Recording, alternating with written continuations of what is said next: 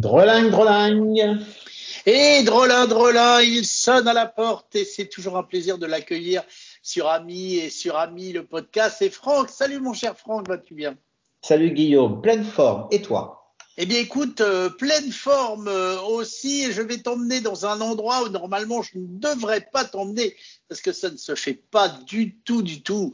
Je vais faire le type très, très mal élevé, mais j'ai un petit peu parcouru les, les annonces du CES de Las Vegas et il y a un truc qui m'a quand même particulièrement bien plu. Si je te dis que je vais t'emmener aux toilettes.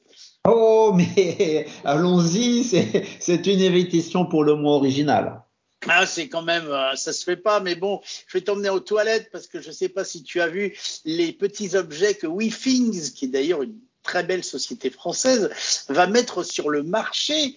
Euh, il s'inspire un peu des Japonais. C'est un petit ustensile que tu vas mettre dans tes toilettes et qui va analyser ton urine pour te faire un petit bilan de santé.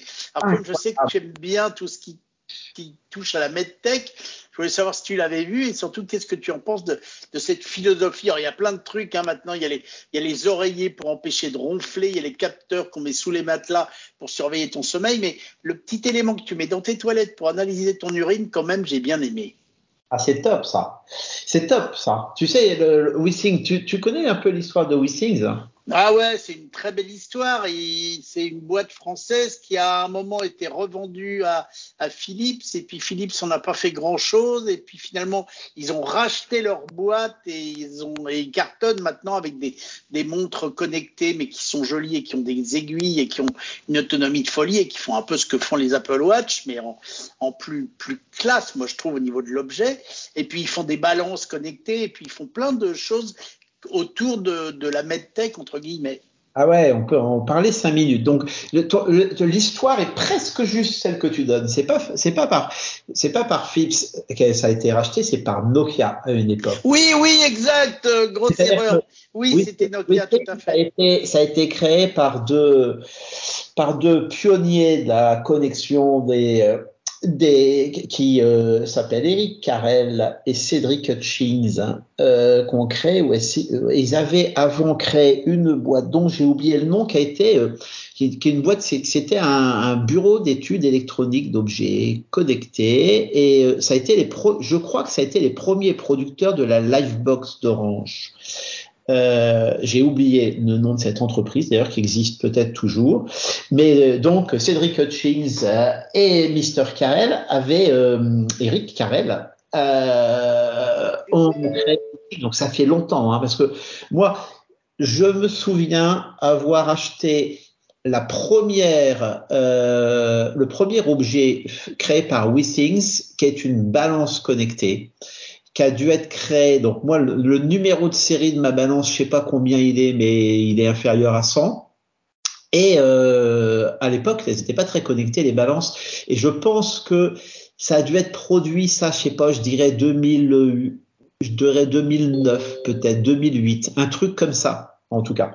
Moi, je sais que je me pèse, je ne me pesais jamais avant d'avoir une balance connectée. Et jour où j'ai acheté une balance connectée WeSings, connectée en Wi-Fi, eh ben, euh, je me pèse euh, quotidiennement et, euh, et je dois avouer que ça permet de mieux se connaître.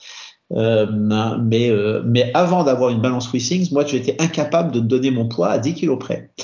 Et figure-toi que l'objet fonctionne. À l'époque, il était caractérisé par une, une facilité d'appairage. Tu sais, c'est pas toujours facile hein, de mettre un objet qui n'a pas d'écran. Donc là, là, il y a un tout petit écran, mais euh, mais il n'y a pas d'écran, pas de clavier. Vraiment, arriver à, à le connecter sur le réseau, c'est toujours un peu délicat. Ils avaient été les premiers à faire une procédure d'appairage qui était vraiment facile.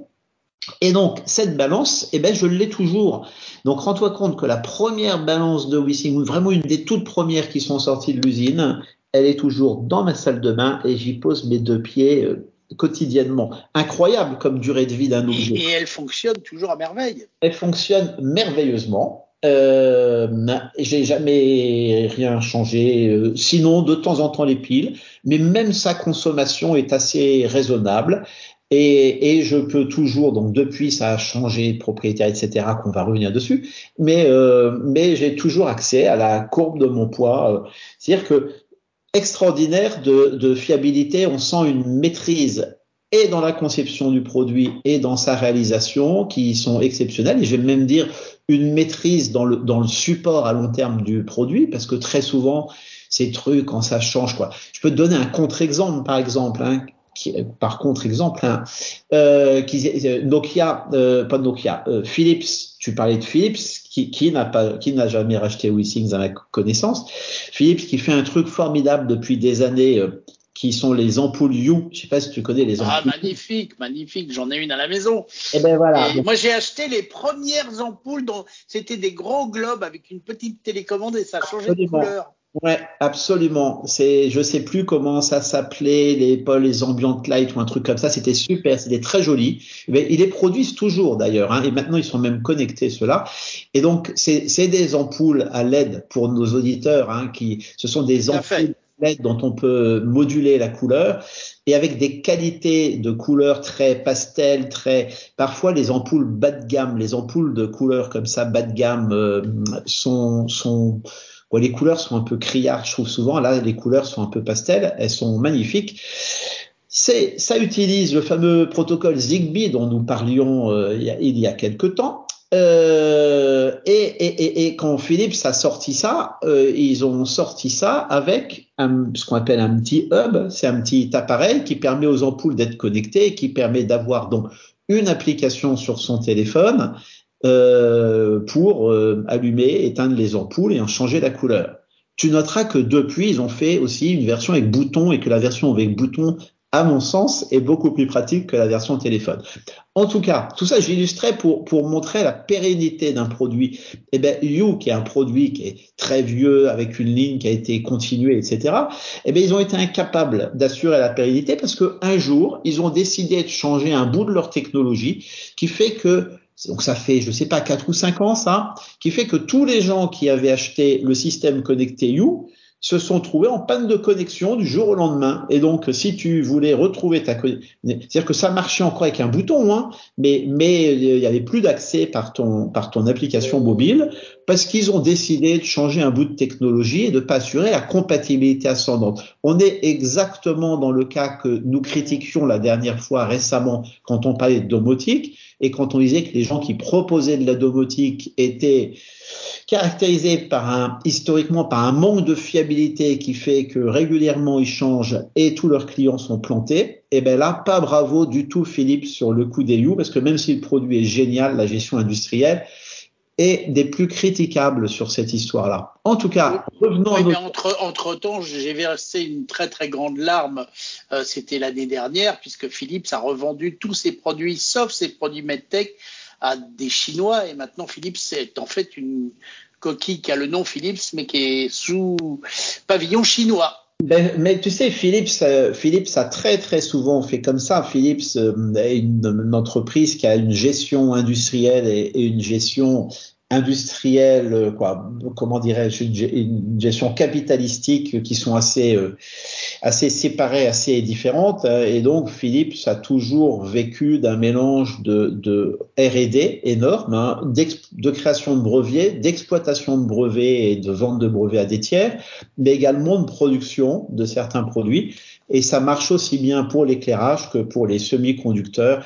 Et donc avec une mobilité, une mobilité avec hein, des évolutions très très rapides parce que parce qu'ils revendent régulièrement les trucs, euh, qui a des Américains, qui a des Chinois et cette bonne boîte, si ma mémoire est bonne, qui va être basée à Eindhoven en Hollande. Hein, euh, Tout à fait à un passé produit par produit qui est, qui est très tumultueux. Ils ont, souvenons-nous hein, que Philippe c'est le créateur de la mini cassette, le créateur du CD, le créateur de plein de choses, dont certaines qui ont disparu, euh, comme comme celle du vidéodisque ou, ou du, du ou du CDI, du CD interactif. Tu te souviens de ça? Qui pour le coup a eu un, a eu un passé beaucoup moins ou a eu une histoire beaucoup moins beaucoup moins glorieuse. Voilà, c'est-à-dire que ça a juste pas marché.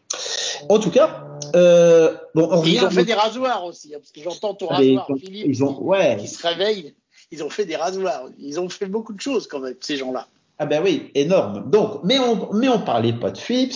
Mais de WeThings, très belle. On, on parlait de de, de WeThings, la boîte française, et donc euh, euh, comment dirais-je, la, la la Cédric Hutching dont je parlais tout à l'heure et Eric Carrel.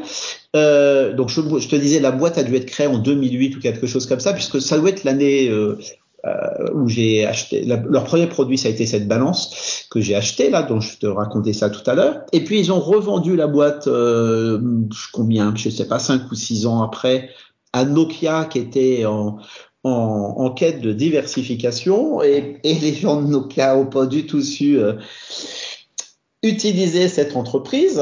Euh, et donc euh, nos camarades Eric Carrel a racheté euh, no, a racheté sa propre boîte à Nokia. C'est quand même incroyable ça. Hein Ouais, ouais, c'est fou, c'est fou. Pour, réussir, parce qu'ils font plein d'objets maintenant qui sont toujours plébiscités par la presse spécialisée tech, euh, les objets connectés, et vraiment, ils sont tournés autour de la medtech, et moi, ça me passionne. Ouais, c'est top, hein. c'est vrai. On, va revenir sur cette histoire d'analyseur là, mais euh, juste pour finir, euh, euh, Nokia, Nokia avait fait un truc incroyable, c'est que alors que WeSings était une, une, marque forte et tout, une des premières choses qu'ils ont faites quand ils ont acheté la boîte, c'est de changer la marque, c'est de virer la marque. Donc il est facile de, de, critiquer les démarches stratégiques comme ça a posteriori, surtout quand elles ont échoué. Enfin, euh, là, ça me semblait quand même euh, gros, gros, gros. Euh, et donc, c'est, je sais plus, 2016, 2017 ou quelque chose comme ça. Ils ont revendu et la marque Wissings est revenue et ils ont fait les montres, etc., tous les produits qu'on connaît. Mais c'est génial cette histoire. Non, donc figure-toi que j'avais raté, j'avais raté le coup. Et tu sais ce que ça analyse ou pas? Alors oui, ça analyse a priori ton urine. Hein particulièrement, je crois c'est que l'urine. Euh, ça peut déceler le taux de sucre dans le sang, ça peut déceler que tu vas avoir une, euh, euh, infection urinaire dans quatre semaines et te prévenir attention, vous ne buvez pas assez d'eau. C'est pour faire des choses comme ça. Ah, mais c'est assez génial, hein. Effectivement. Donc, tu m'apprends le truc, je l'ai pas suivi, mais ça, ça m'amuse parce que parce que ça fait très longtemps que, de façon un peu hum, caricaturale, on dit qu'un jour on aura une espèce de, de tricorder. Tu te souviens de tricorder? Tu vois ce que c'est le tricorder, non? Ouais, ouais, tout à fait, ouais. Euh, une espèce de tricorder qu'on mettra, euh, qu'on laissera au fond des toilettes et qui nous expliquera et qui détectera euh, des maladies ou des risques de maladies euh, bien, bien, bien, bien, bien avant ce qu'on arrive à faire aujourd'hui, puisque très souvent aujourd'hui les analyses sont faites quand il y a des symptômes, donc quand la maladie est apparue, donc trop tard. Et donc je trouve l'idée absolument géniale. Note que ça va poser un problème qui est que, que si demain on a ce type d'objet qui, qui permet d'avoir du diagnostic extrêmement rapide, euh, euh, quid, quid du système de santé qu'on met en face? C'est-à-dire que euh, si demain, imaginons que nous ayons demain des systèmes de diagnostic beaucoup plus précoces que les systèmes classiques, euh, comment va-t-on économiquement accepter que pour quelques dizaines d'euros, on puisse avoir un truc hyper efficace euh, en face d'un système de santé qui est efficace sous de nombreux angles, mais qui, dans ce domaine-là, en tout cas, se trouverait là battu. Donc, est-ce que ça va être remboursé? Est-ce que ça va pas être remboursé? Il y, a, plein de sujets intéressants qui se posent comme ça. Hein.